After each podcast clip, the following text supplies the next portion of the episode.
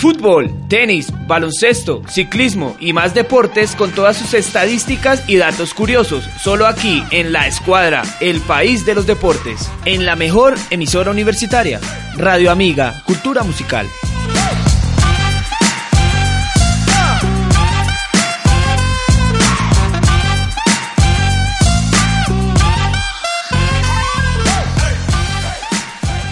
¿Qué tal a todos nuestros oyentes? Bienvenidos a un programa más de la escuadra El País de los Deportes.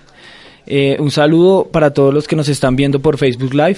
Eh, tenemos acá nuestros invitados. Un saludito a la cámara, por favor, muchachos.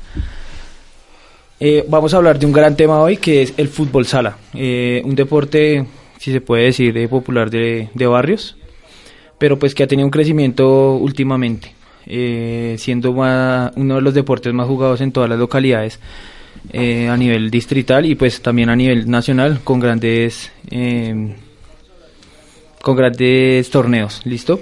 Eh, creo que mucha gente conoce más que todo es el microfútbol. Eh, este, el fútbol sala es muy diferente al, al microfútbol. tiene unas modificaciones, pues se las voy a nombrar como para que entren en contexto de lo que vamos a hablar el día de hoy. A diferencia del microfútbol, el fútbol sala, las reposiciones de línea lateral se hacen con los pies, ¿listo? Detrás de la línea lateral.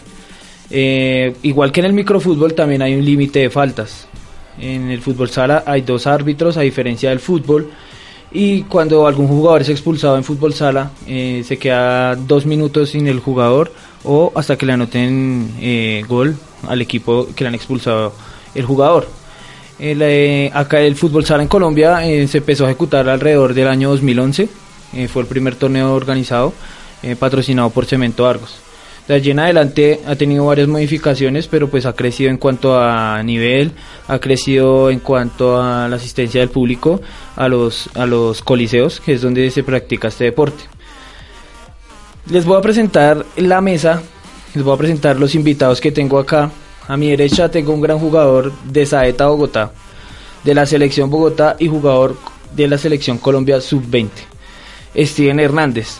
En este gremio se usa mucho lo que son los apodos. Eh, le dicen menor. Creo que hay muchos que de pronto nos están escuchando que ya lo conocen. Un saludo, Steve. ¿Qué más? ¿Cómo le ha ido? ¿Qué tal estas vacaciones? ¿Cómo va todo? Eh, hola, ¿cómo están? Muy bien, gracias a Dios. Y, y en estas vacaciones, pues nada, no, pues no paramos. Seguimos entrenando juicioso y para lo que se viene, el 2020. Eh, a mi mano izquierda tengo un gran jugador muy versátil. Eh, juega de cierre en el Club Deportivo Saeta y jugador selección Bogotá Sub-20. Cabe recordar que estos dos jugadores acaban de conseguir eh, la medalla de oro en los nacionales en futsal para Bogotá. Un saludo Fabián Morera, ¿cómo va todo? buenas tardes, ¿cómo están? Sin palabras se quedó el muchacho. Está nervioso, debe ser la primera vez. Eh, y tenemos como todo eh, uno de los artífices del fútbol sala y también pues del microfútbol eh, a nivel distrital, don Luis Carrero, director técnico del Club Deportivo Saeta durante muchos años y que nos ha entregado mucha experiencia a nivel nacional e internacional con todo lo que le han fundido a estos jugadores y generaciones que han salido de este club. Don Luis, ¿cómo va todo? ¿Qué me cuenta? Buenas tardes a todos los radioescuchas y aquí a todos los participantes de la mesa. Agradecido con su invitación, una oportunidad para contar lo que hacemos y contarles de qué se trata este bello deporte que más que un deporte es una pasión, el fútbol sala. Eh, bueno muchachos, entonces ya saben, no se muevan de acá de esta mesa, eh, estamos aquí con todos. Eh, hablaremos de un gran tema hoy, pendientes porque habrán muchas preguntas, muchas curiosidades de las que conoceremos de, este deporte. Les cabe recordar que nos pueden escuchar por www.radioamigainternacional.com y nos pueden seguir por Twitter en Radio Amiga In y Facebook como Radio Amiga Internacional. Listo, estamos en vivo por si nos quieren ver, estamos en Facebook Live. Listo, a continuación les vamos a presentar un poco de las noticias principales de los deportes.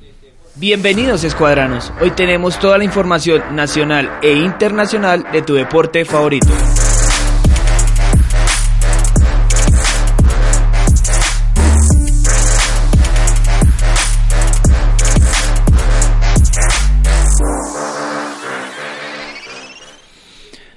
El día martes se llevó a cabo el sorteo de la Copa América, dividiendo las selecciones en dos bombos. Zona norte conformada por Colombia, Brasil, Ecuador, Venezuela, Perú y Qatar. Y zona sur, Argentina, Uruguay, Paraguay, Chile y Australia y Bolivia. Eh, se hizo el sorteo respectivo y quedaron ya definidos los partidos de nuestra selección Colombia, eh, quedando así Bogotá 13 de junio contra Ecuador en el Estadio Nemesio Camacho del Campín, contra Venezuela el 17 de junio en el Estadio Olímpico Pascual Guerrero, contra Perú el 21 de junio en el Estadio Atanasio Girardot, contra Brasil en el Estadio Metropolitano Roberto Meléndez y contra Qatar en el mismo estadio. Eh, cabe recordar que esta Copa América se lleva en Argentina y en Colombia. En otras noticias, Gamero es nuevo técnico de Millonarios. Hablando de eso, ¿quién es este hincha de Millonarios acá en esta mesa? Yo. ¿Yo? ¿Fabián? Sí. ¿Qué tal ve ese refuerzo en el área directiva de Millonarios? No, es bueno. Se sabe que, que la historia del técnico es buena y que va a llegar a aportar mucho al equipo. Esperemos como, como, como también yo, hincha de Millonarios, que sí dé resultados. Y pues el, el, el técnico Gamero estudia la posibilidad de traer algunos jugadores y terminar el contrato de otros.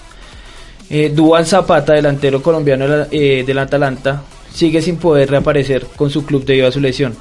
Pues se prolongó más de lo estimado y pues él se dirigirá a España donde contactará a un especialista para ver qué es la lesión en verdad la que tiene porque pues no se ha podido recuperar totalmente.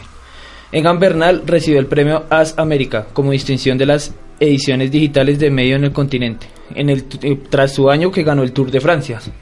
Uno de los emblemáticos jugadores de Nacional, como Alexis Enríquez, eh, recibió eh, su carta de despida de Nacional y le hicieron un homenaje recordando todos los títulos que ha tenido.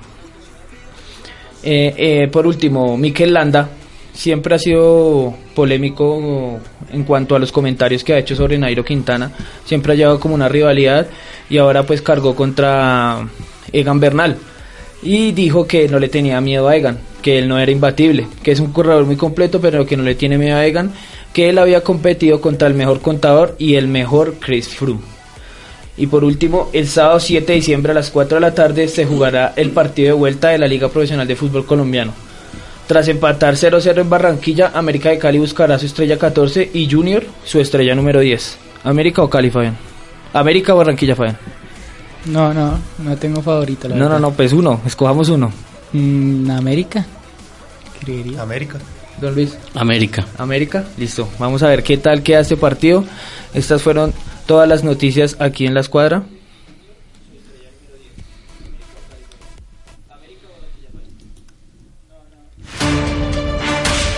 Hoy, por el carril central en la escuadra.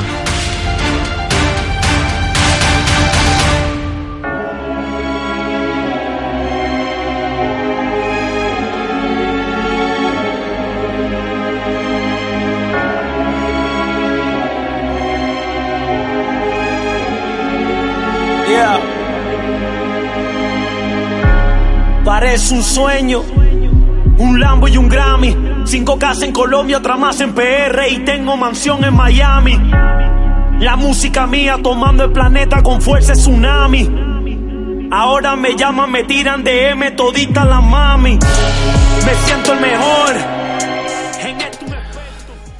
Esta canción tiene un significado especial para nuestro, un invitado de nuestra mesa, para Menor. Menor, ¿qué significado tiene esta canción que acabamos de escuchar? Eh, no, pues más que todo es como la historia que le ha tocado vivir a, este artista. Pues tampoco, o sea, mi vida ha sido tan fácil, pero gracias al profe y, a muchos de, de, de Saeta, o sea, he podido eh, salir adelante y progresar. Y gracias a Dios se han dado las cosas y me, como que me, o sea, esa canción es muy, muy de mí, porque cuenta lo que él vivió. Se y todo. identifica totalmente con ella. Eso sí, señor. Bueno, eso está muy bien, pues la verdad sí es una gran canción, pues creo que es una de las canciones de la serie de este cantante y pues sí es eh, un poco como eh, eso de salir adelante, como lo que hacen ustedes porque me imagino que entrenan día a día. Eh, cuéntenos Fabián un poquito los horarios que entrenan, cómo es su día a día. Eh, Este año pues fue algo complicado para nosotros, ya que entrenábamos de 5 a 7 de la mañana y en la noche entrenábamos en horario de, de 6 a 8 o de 8 a 10 con la selección Bogotá. Entonces nos doblábamos en los entrenamientos para, para seguir mejorando día a día. Eh, es una rutina bastante fuerte, eh, me imagino, eh, todos los días estando entrenando, pues el desgaste físico debe ser bastante grande, ¿no? Sí, claro, y pensar que, que muchas veces llegábamos a la casa, no sé, 11, 11 y media de la noche y ya teníamos que madrugar, pues a seguir entrenando con Saeta. Muy bien. Profe Luis, tengo entendido que el pasado fin de semana eh, realizó un seminario en la Universidad de La Javeriana, ¿sí? de fútbol sala, donde asistieron muchos jugadores eh, populares de la capital, digamos así, para aprender un poquito más de, este deporte o otros puntos de vista. ¿Qué los motivó a hacer esta capacitación? Eh, gracias, gracias por preguntar. más que un seminario o una capacitación fue una charla entre grandes apasionados del fútbol sala. Eh, inicialmente iba dirigida hacia técnicos jóvenes nuevos, pero para sorpresa de nosotros llegaron técnicos de gran recorrido, entre ellos el profesor Álvaro Guevara, recién campeón nacional de Juegos Nacionales con Bogotá. ¿Qué nos motivó? Eh, la motivación inicial con mi compañero el licenciado Oscar Sacristán fue que nosotros sabemos que Bogotá tiene un potencial increíble y que si formamos jugadores de la manera correcta podemos estar invadiendo los mercados de los países potencia en este deporte. Pero lastimosamente los jugadores no llegan a estas ligas. En otros creemos que es por falta de formación. Entonces la charla iba enfocada hacia mejorar los procesos de formación, por eso bautizamos esta capacitación como formando formadores. ¿Cuánto tiempo eh, llevó a cabo como que la preparación para esta charla y eh, los factores que pues eh, tuvieron en cuenta para sacar este esta preparación de este tiempo para la charla? Bueno, la inquietud la tenemos hace muchos años y venimos trabajando hace dos años recopilando material y descubriendo la forma adecuada de llegarle al, al nuevo entrenador entonces, si vemos desde ese punto de vista, son casi dos años ya enfocados en lo que fue este esta, esta charla en específico, unos seis meses con el profesor Oscar. Bueno, ya me dijo Luis que iba dirigido a, como a nuevos entrenadores, como para cambiar esa ideología que, que ya viene de tiempo atrás. ¿Qué objetivos se cumplieron tras esta capacitación o, qué logro se ve, qué conclusión se puede sacar? Eh, Interesante la pregunta y, gracias por, por hacerla. Mire, el objetivo era ese, pero como le digo, para sorpresa de nosotros llegaron técnicos ya con mucho recorrido y con muchas credenciales de presentación, sí, campeones universitarios y, y de mucho recorrido en Bogotá. Y el principal objetivo que era formar formadores pasó a un segundo plano y esta charla ha motivado es para que los compañeros técnicos como yo se animen a, brindar su conocimiento, a brindar su experiencia a otros entrenadores. Entonces, el objetivo sigue ahí, pero, pero se dieron otras cosas, eh, la amistad como la unión del gremio, porque en este medio es difícil hacer amigos, ¿no? la competencia constante hace que nos volvamos enemigos, pero en este espacio eh, sorpresivamente no sé si coincidimos muchos amigos o, con muchas eh, filosofías en común, pero se dio un ambiente muy muy de camaradería, muy de amigos, muy alegre y estuvo espectacular la charla por eso. O sea que totalmente quedaron pensando y están animados a volver a hacer otra capacitación de estas. Sin duda, sin duda, pero estamos esperando que, que, algunos compañeros tomen la iniciativa. Y, y sí, lógico que queremos seguir haciendo ese tipo de charlas eh, sigo empecinado en que sean dirigidas a los técnicos nuevos. Eh, aprovecho para en este momento que estoy hablando de, técnicos nuevos, eh, contarle que hicimos un reconocimiento a estos técnicos primeros que crearon las bases del fútbol sala y, fútbol de salón inicialmente, ¿no? Es una historia muy larga, pero se inició con fútbol de salón y se ha dado el paso a fútbol sala y le hicimos reconocimiento a estos técnicos porque a ellos les tocó trabajar con las uñas y en base a su creatividad y su imaginación. Hoy en día nosotros tenemos muchas herramientas en la internet para actualizarnos y estar al día en las tendencias del juego. Entre ellos quisiera nombrar a los cuatro principales para nosotros, ¿no?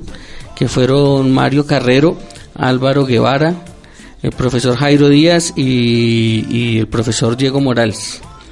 Que creo que es más que justo hacerle un reconocimiento y ahorita que usted me da la oportunidad lo reitero. No, claro que sí, eh, y sí cabe recordar que hoy en día pues sí, digamos hay como ese reconocimiento al fútbol sala, pero tenemos que tener en cuenta que aquí en Colombia lo primero que se jugó fue fútbol de salón. Teniendo hoy en día como gran pionero que fue John Pinilla, eh, la gran figura en el fútbol de salón, que aún así también jugó fútbol sala. Eh, como les decía acá en Colombia, eh, esta liga llegó en el, empezó ya a ser profesional porque llegó acá en 1997, pero empezó ya a ser profesional competición en el 2011, que fue la primera copa que salió y ya de ahí en adelante lo patrocinó Cemento Argos. Hasta el año pasado se, quedó, se acabó el contrato del patrocinio de Argos con la Federación de Fútbol Sala. Entonces, digamos, ya se había tomado como esa decisión de que mm, se habían creado dos, dos, divisiones, que era la división profesional, la A y la B. Con este, eh, cuando se terminó este patrocinio del, de Argos, se volvieron a unir todos los equipos, quedando más de 30 equipos ya siendo solo un torneo nacional o liga nacional, como se quiera llamar. Eh, les voy a dar un poco de historia de esto. El primer campeón en el 2011 fue Club Deportivo León. Eh, y el equipo más ganador de esta, hasta hoy, la Liga Profesional de Fútbol Sala, es Real Bucaramanga con tres títulos. Y detrás le sigue Alianza Platanera. Eh, Fabián, ¿qué significa representar a Bogotá en un torneo nacional? yo creo que fue importante por el amor que le tenemos a Bogotá y pensamos que que, que el entrenar todos los días pues iba a ser lo más importante para nosotros que era prepararnos y llegar finalmente a cumplir el objetivo que era nosotros. Nosotros como, como jugadores amamos la capital y sentíamos la camiseta. Menor, ¿qué significó tener esa medalla de oro colgada en el cuello después de tanto esfuerzo?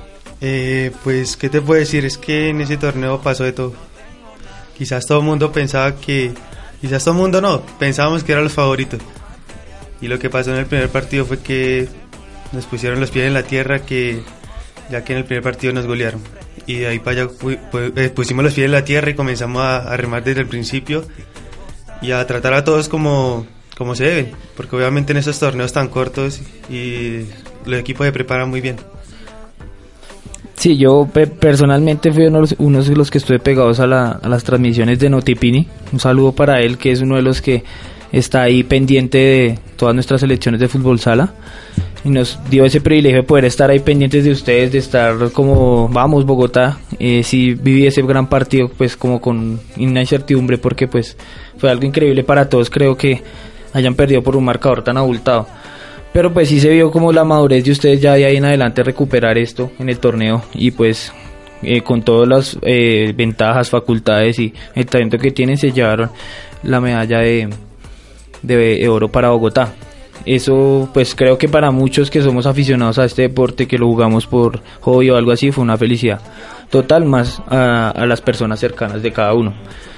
Eh, don Luis, ¿qué se viene para el año 2020 con el Club Deportivo Saeta? Bueno, yo, yo, yo quiero antes hacerle un paréntesis con respecto al título de Bogotá porque no la gente no alcanza a dimensionar lo que estos muchachos y el cuerpo técnico logró. Eh, si bien Bogotá tiene un potencial enorme en sus jugadores, la cultura de, de, la capital es del microfútbol. Y sin decir que el fútbol sala sea más o menos avanzado o, o, esté más atrasado que el fútbol de salón, sí son muy diferentes en sus condiciones y el jugador aquí juega las dos disciplinas. Entonces para Bogotá es dificilísimo conseguir un título por estas razones y muchas otras, ¿no? Eh, en esta ocasión eh, creo que el instituto hizo un gran apoyo a, la selección y ahí se ven los resultados. Entonces quiero darle un mérito extra al cuerpo técnico que supo levantar a esos muchachos en el momento de la derrota y a los muchachos que aprendieron la lección y lograron darnos el título.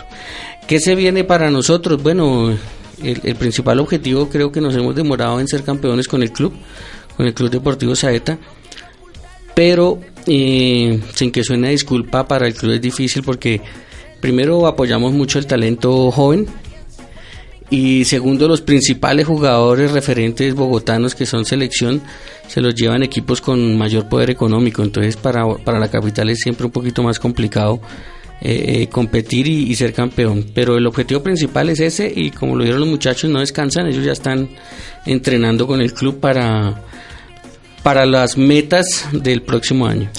Bueno, vamos a leer acá un poquito los comentarios que tenemos en Facebook y preguntas. Eh, Elubin León, saludo para él, conocido Falla Morera y mío, un gran amigo. Dice, América es el mejor y ellos lo saben. Fiel hincha de América total. Xiomara Arrieta Silva, siempre apoyándote, hermano mío. Steven Hernández, lo amamos. Tu familia es de Buenaventura. Un saludito ahí, menor. Saludos a la, a la familia. Les quiero mucho. eh, Elubin León vuelve a preguntar, una pregunta para los muchachos. ¿De dónde salió el amor por este deporte tan bonito? Menor y Fabián.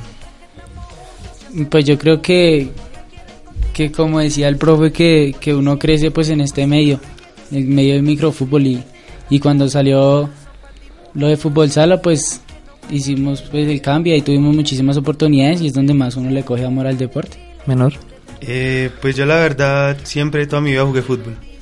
Desde que llegué a Bogotá pues por medio del colegio no me quedaba tiempo para ir a entrenar. Entonces, o sea, empecé con esto como por no quedarme quieto. Y se fueron dando las cosas y después en el 2016, después de grabarme, llegué al club Saeta. Eh, creo que esto que acaba de decir Menor cabe recalcarlo. Es como una de las opciones que toman varios jugadores hoy en día porque hay muchos jugadores de fútbol que tienen su sueño de ser jugadores profesionales, pero se enteran de esta disciplina, se enteran de este deporte y lo toman como una opción de vida, empiezan a trabajarlo y hay muchos con talento, porque por ejemplo en fútbol sala la mayoría de los jugadores, o bueno, casi todos, han pasado por el fútbol. O sea, hoy en día, digamos, existe esa rivalidad de lo que es microfútbol y fútbol sala por lo mismo, porque dicen que el fútbol sala es una modalidad de, del fútbol, más no lo, no lo hacen entender como otra disciplina del microfútbol. Eh, la, en mi opinión personal, eh, las dos modalidades se complementan y tienen que ver totalmente la una con la otra. Lo único que cambia son ciertas reglas y el balón. Don Luis, ¿qué piensa acerca de este, esta como rivalidad que hay entre esos dos deportes?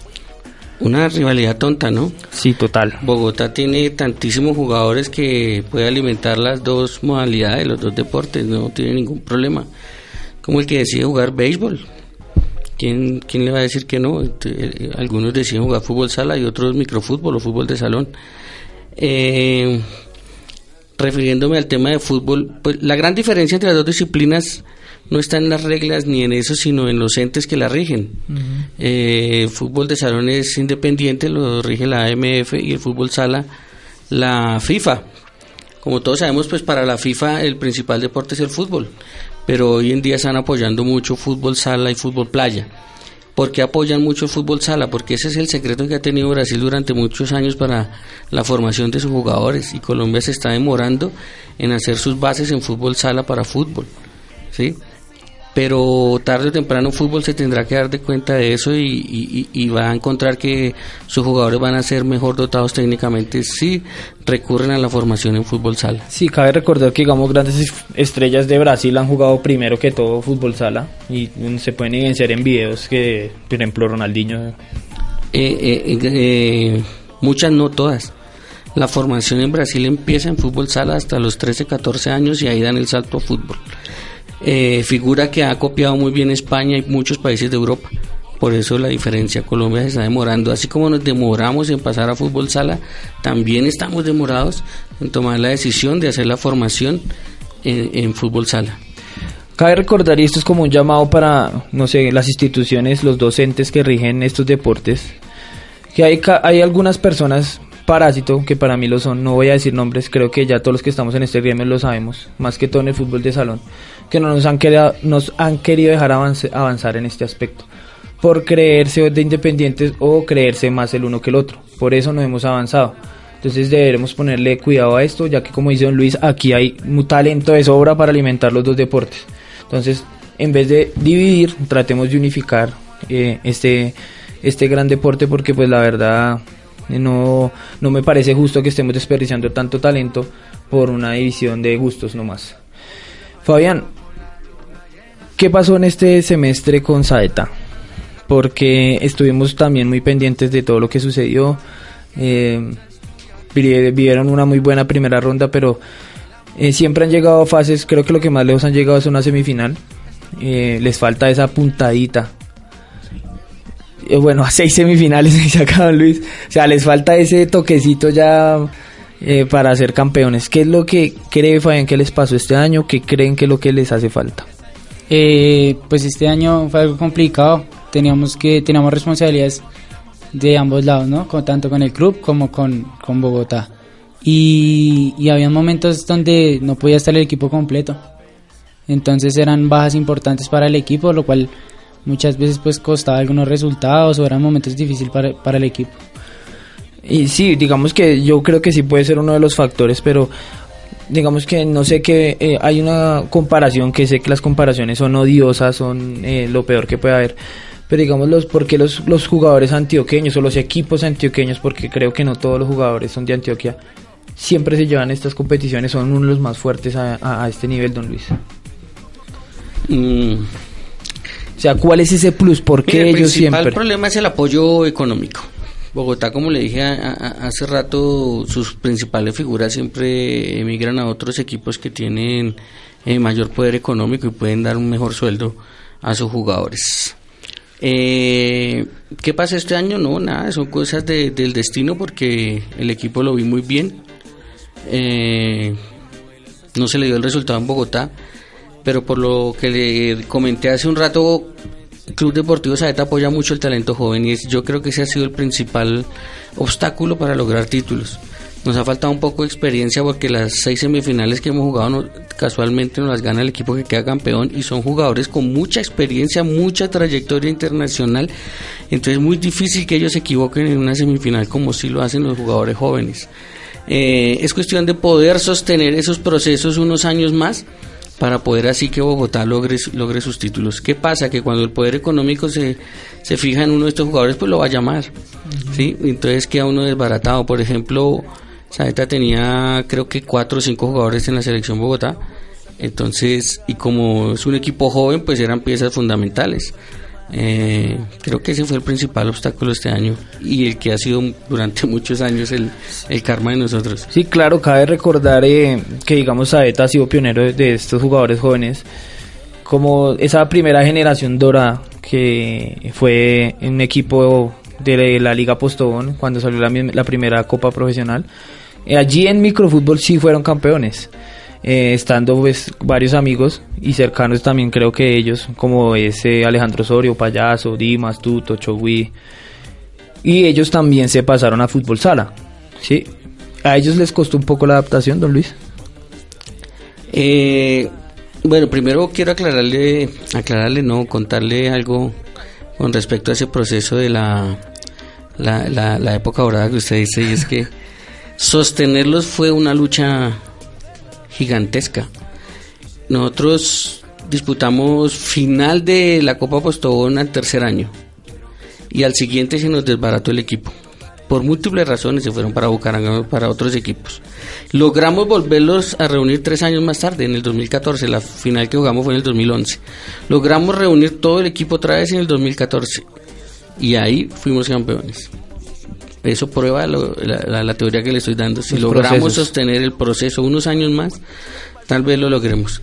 Con estos jugadores, ¿qué pasa? Que tienen muy arraigado el microfútbol y la cultura del microfútbol, la del barrio, que no es mala, no, no estoy en contra de eso. Pero no se puede dedicar 100% al fútbol sala y la adaptación se hace más lenta.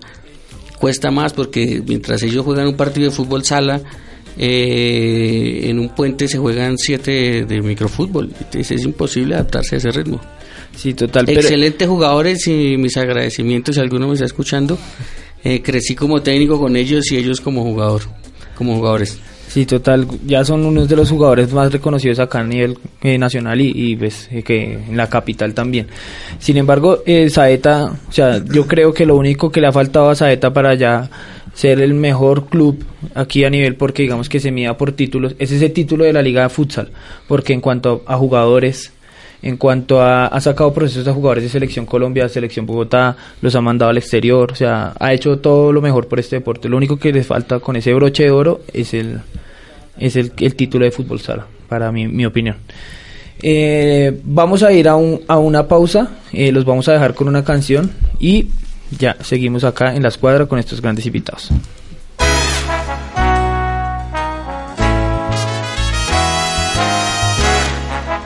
Vaya, en clave. está pasando, Voltio? Mi pana, te veo por la depre. Hermano, tú sabes. ¿Qué pago, consul? Ella me entregó su cuerpo noche cualquiera. Luego abandonó mi puerto como un barco de vela. Ella me detuvo el alma. Un reloj sin manecillas. De repente estaba solo cuando amanecía. Todo se cambió esa noche, hasta el color de las estrellas. Todo fue tan diferente por ella. Porque te fuiste Socio, pero búscala. y no dejaste huellas. Me vuelvo triste. No encuentro tu silueta desde la noche aquella. Luz que se desaparece, Amor que se va y no vuelve. pero que me sube al alma como un fuego que crece. Y yo te sigo soñando, procurando que amor que me hace falta. Ese amor que me alimenta. Todo se cambió esa noche, hasta el color de las estrellas. Todo fue tan diferente por ella, porque te fuiste Ven acá, ¿tú te quieres casar? y no dejaste huellas. Me siento triste. No encuentro tu silueta, es como un sueño del que no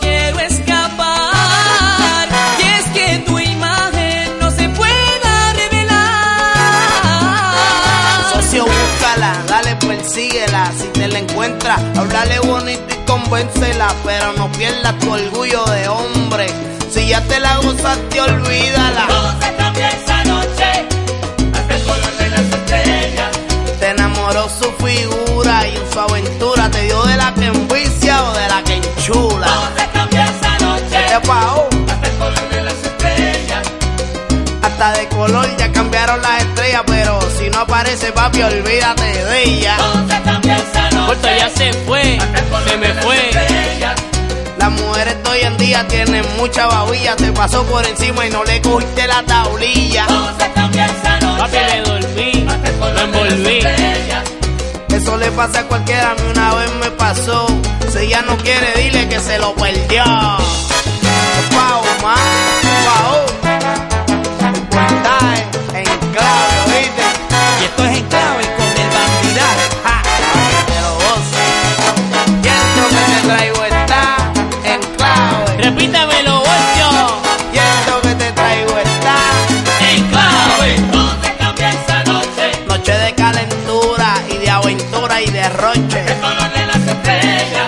Cualquiera se envuelve con una chica tan bella. Todo se cambió esa noche, Yo la monto en mi coche y hasta que se rompa el cloche. color de las estrellas. Una querella no se mella, le meto bondo y el hueco se sella. Todo se cambió esa noche, Métele en clave pa' que la mami lo goce. color de las estrellas. Tú sigue vacilando, pana, de San Juan a Quisqueya. Todo se cambió esa noche, hasta el color de las estrellas.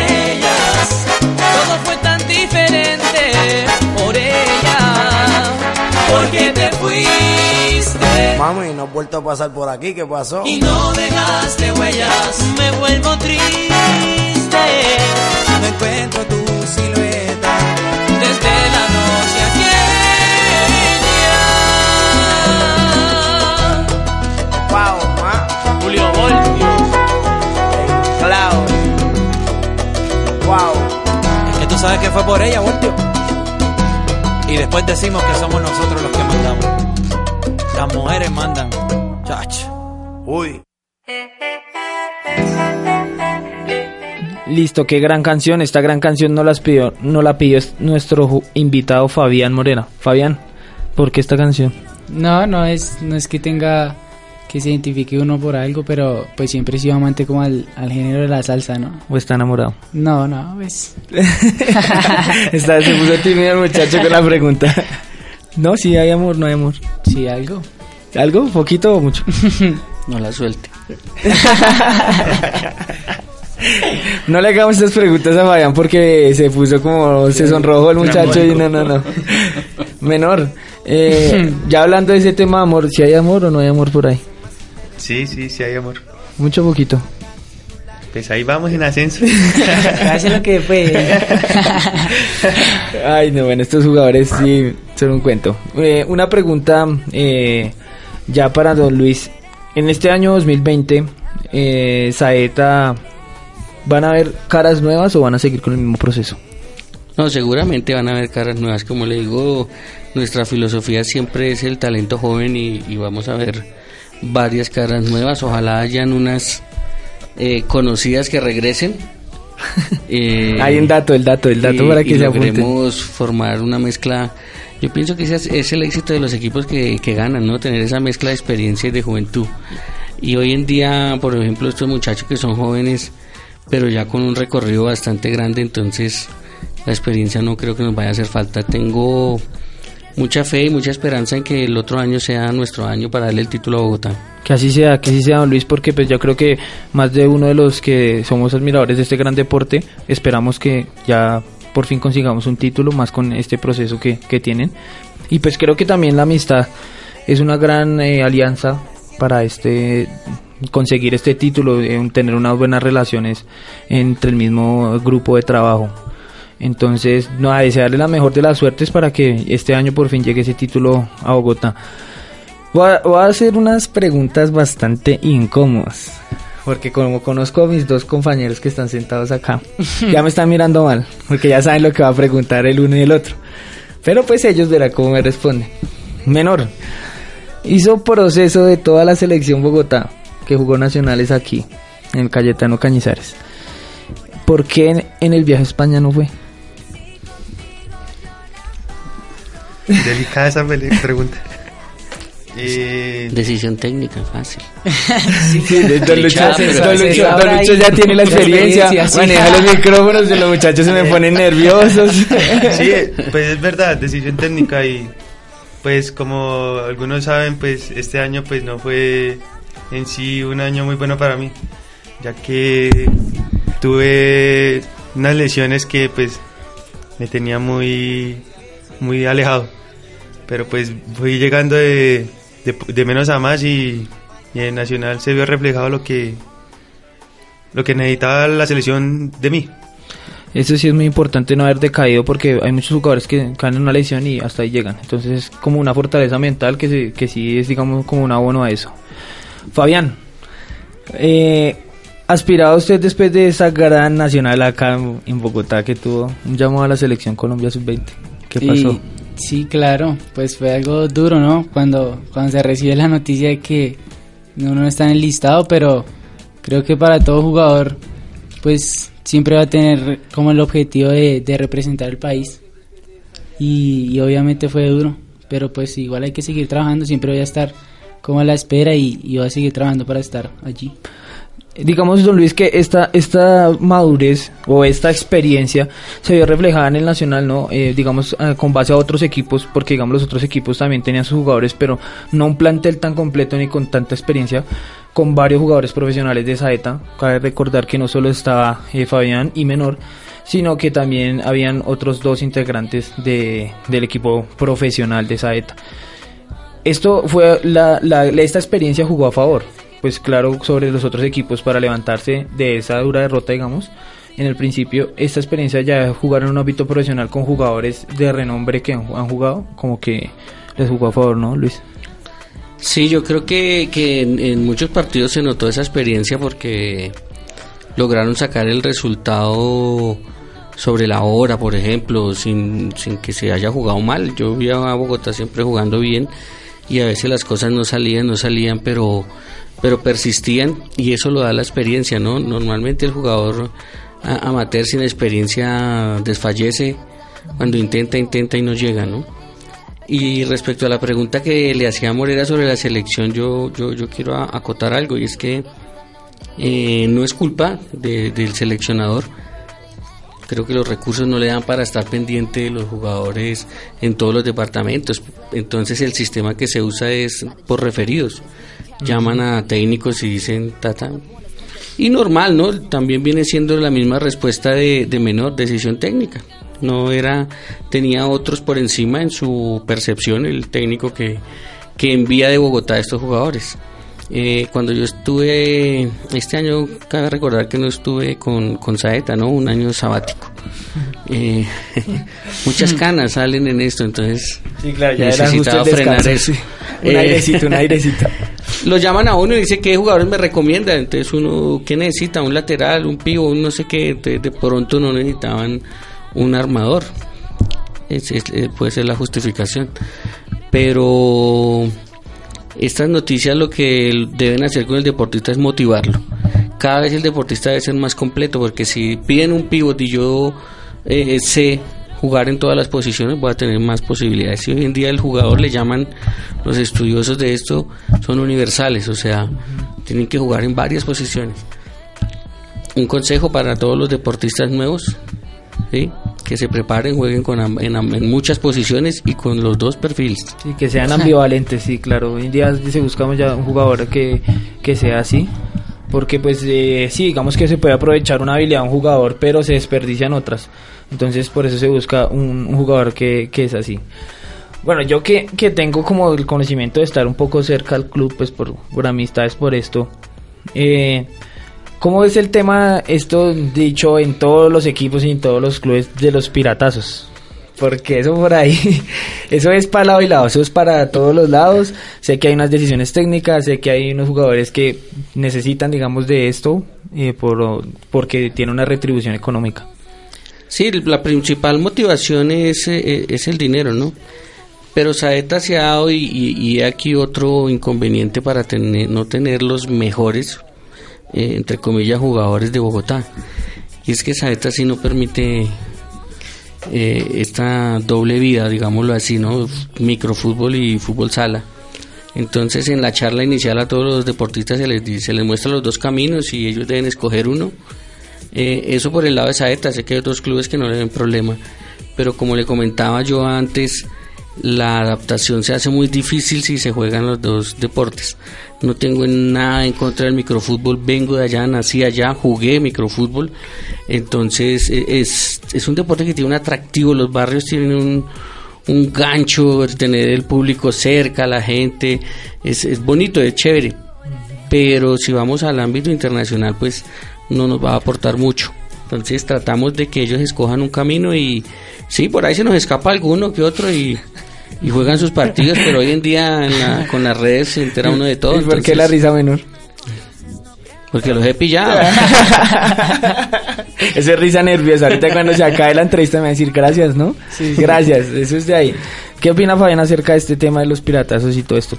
Pues en lo personal yo creo que eh, eh, si digamos es, eh, es un como un, conflicto porque uno debe formarse integralmente en, si usted está dedicado al fútbol sala tiene que ser integralmente al fútbol sala y guiarse por ese camino porque así uno no lo quiera no está exento de una lesión no está exento de algo más que pase en unos barrios pues porque sabemos que el microfútbol es un deporte que lleva mucha gente a mirarlo y a veces son sectores pesados y se arman la pelea y eso es algo que no falta ¿qué piensa Fabián acerca de esto? Pues yo, yo opino que es incómodo, ¿no?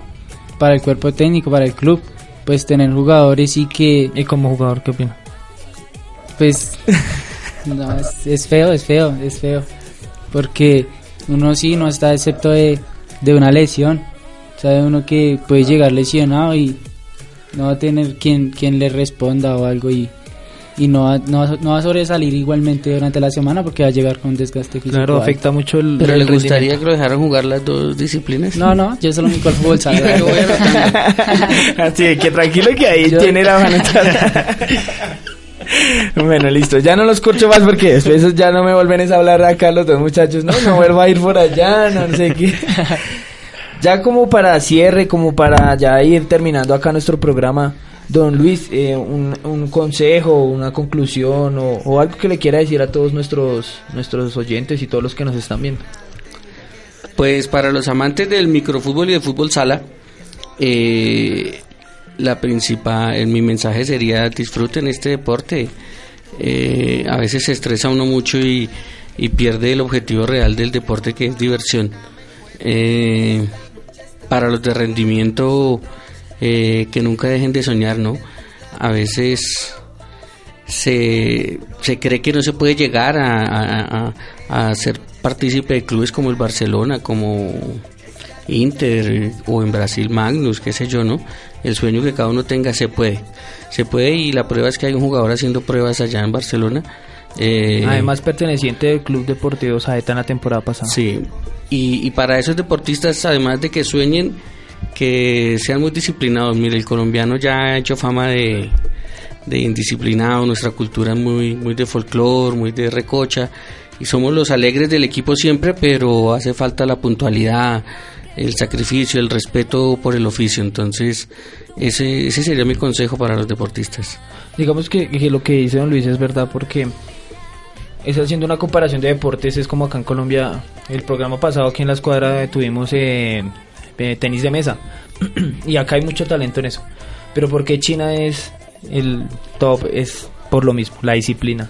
Ellos entrenan horas, horas, eh, los entrenadores son muy rudos, son muy psicorrígidos y eso se ve reflejado en cada competencia de estos deportistas por lo mismo.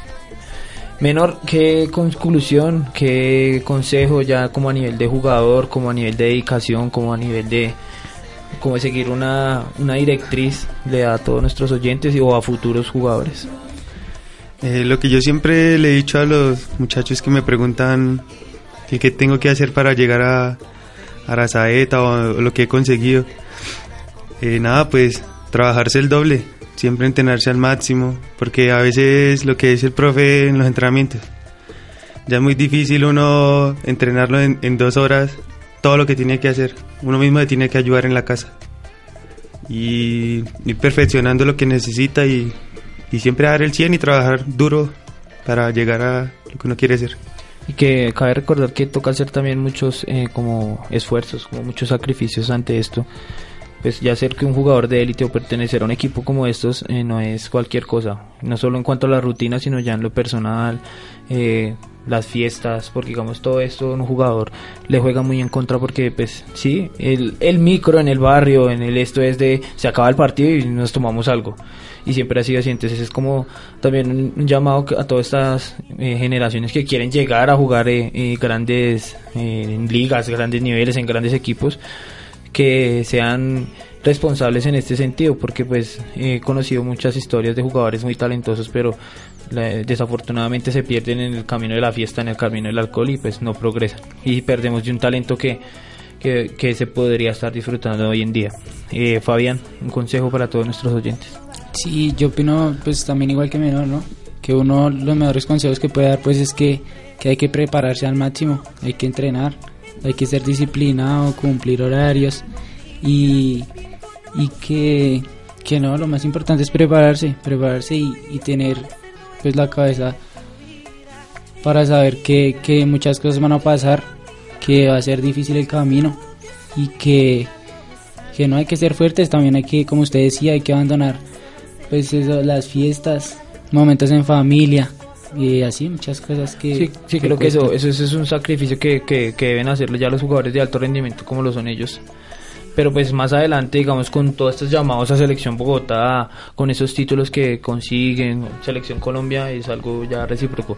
Creo que a don Luis también por ser entrenador le ha tocado también hacer muchos sacrificios digamos en cuanto a planificación en cuanto a, a todo esto Sí, sí, sacrifica uno más que todo la familia, ¿no? Ya uno tan viejito y veterano, la vida nocturna desaparece. Pero me, me hace acordar usted de, de algo que hablamos en, en, en la charla, y es que el deportista de alto rendimiento debe tener un, est- un estilo de vida diferente, ¿no? Ese es el principal cambio que debe hacer el jugador y es al que pocos renuncian. Eh, si tienen eh, la novia, posiblemente ese sea el primer paso para alejarlo del deporte. total sí Porque la novia hay que atenderla es en la noche, en la fiesta, la, el restaurante, ¿no? No van a pensar mal. sí, estoy pensando en otro ámbito porque ya están haciendo aquí Entonces, hay muchas distracciones que si no se cambia el estilo de vida, esas distracciones nos van a, a alejar del, del sueño que tienen cada uno. Eh, yo como anécdota le cuento que, que, que hubo un año en que mi hogar estuvo a punto de fracasar porque cuando estaba en la construcción de la táctica de darle una identidad propia al Club Deportivo Saeta, eh, mi mente no paraba y, y me acostaba como a las 11, 12 de la noche y cuando encontraba la solución a las 2, 3 de la mañana me levantaba a graficar esto. Y, y- y se vuelve canción para la pareja, ¿no? Claro. Entonces aprovecho, ojalá me esté oyendo para decirle que le agradezco el apoyo porque aún tengo esa pareja. Eso está muy bien, eso es lo que lo ayuda a levantarse Dijo, a no la suelte. no la suelte, dijo, sí. A ella le debo mucho también, gracias. Así, menor, una, una curiosidad, una experiencia así que uno diga algo insólito que le haya pasado en todo, estos- en todo este tiempo como jugador. Eh, insólito. Una experiencia, una experiencia rara. que La diga- experiencia pues este año. Pues a- al ver que pues este año no por las lesiones no pude eh, jugar. Pues cuando estuve bien fui llamado a la selección Colombia y, y fui campeón en Ecuador. O sea, fue algo curioso porque estaba lesionado, pero se recuperó y de una vez fue y quedó campeón. Sí. Pues las cosas de Dios. Sí, con las cosas con Fabián, un hecho así chistoso, algo gracioso que le haya pasado, una experiencia así rara con sus compañeros que diga, este hizo esto y mejor dicho ese día todos... Mm, De Barranquilla la ropa. Ah, sí, sí, pues con menor que, que he vivido hartas cosas y, y una, una situación allá en, en un hotel que, que ya habíamos un cambio de hotel y, y yo me iba a ir sin ropa. Dejé la ropa en el, en el closet y eso. Me iba a ir sin, sin maleta. Iba a dar todo. Sí. Mire, mire, mire que sobre la mesa aquí los dos invitados suyos son los dos contrastes, ¿no? Eh, Fabián es un jugador que siempre ha tenido el apoyo del papá. Total, de José. Yo Un saludo conozco- para José Morera. Yo lo conozco de- desde niño a, a Fabián, ¿no? Papá debe ser más viejo que yo. Pero lo acompañaba a entrenamientos, lo llevaba en la moto allá a las 5 de la mañana cuando lo subimos a, a- a mayores y, y ese apoyo creo que se ve reflejado ahorita en los logros que ha tenido él. Y menor, el otro, la otra cara de la moneda, ¿no? Es un jugador que yo siempre lo he visto llegar solo. Sacrificios. Eh, sé que eh, ha tenido mucho, mucho sacrificio, ¿no? Y, y quiero felicitarlos a ambos por, por los caminos que tomaron, pero ambos los llevaron a esos sueños, mire. Sí, eso es verdad. es- sí, el, apoyo fundamental yo, yo lo de cerca de José con, con Fabián y ha sido total en todos los aspectos, siendo los partidos, apoyando al club como tal. Y menor si llegamos ya un poco más eh, guerreado, un poco más, pero pues creo que hasta el momento ha, ha retribuido todo lo que le ha tocado guerrear y creo que toda la familia se siente muy orgullosa de lo que hoy en día es menor. Ya para finalizar el programa, eh, les voy a mandar un saludo muy especial a Cristian Moya, gerente deportivo de Saeta, que fue el que hizo posible uno de, est- de que estas grandes figuras del fútbol sala y don Luis, que grandete y experiencia, estuvieran acá sentados con nosotros. Y un saludo para el equipo La Familia, aprovechando del barrio Urapanes, de don Gerardo Osorio, del más po- Papá de el- payaso. el papá de payaso, uno de los emblemas también aquí a nivel distrital del microfútbol. Y no es más, entonces muchísimas gracias a ustedes por venir, muchísimas gracias por dedicarnos eh, sus experiencias, el tiempo y espero pues eh, más adelante nos puedan dar la oportunidad de volver a tenerlos acá ya con el título sobre la mesa. Claro que sí, gracias a ustedes por la invitación. eh, un espacio muy chévere, quiero decirle que la- estuve muy cómodo, eh, muy agradable, como si nos conociéramos hace tiempo, entonces lo felicito, una charla muy amena. No parece entrevista, sino como que no faltaron sino las cervezas en la mesa. Una charladita así, listo. Muchas gracias Fabián, muchas gracias Menor. Gracias. Gracias a ustedes. Listo, nos vemos en una próxima ocasión. A todos los oyentes de la escuadra, estén pendientes con un próximo tema. Chao, chao, gracias. Fútbol, tenis, baloncesto, ciclismo y más deportes con todas sus estadísticas y datos curiosos, solo aquí en La Escuadra, el país de los deportes, en la mejor emisora universitaria, Radio Amiga, Cultura Musical.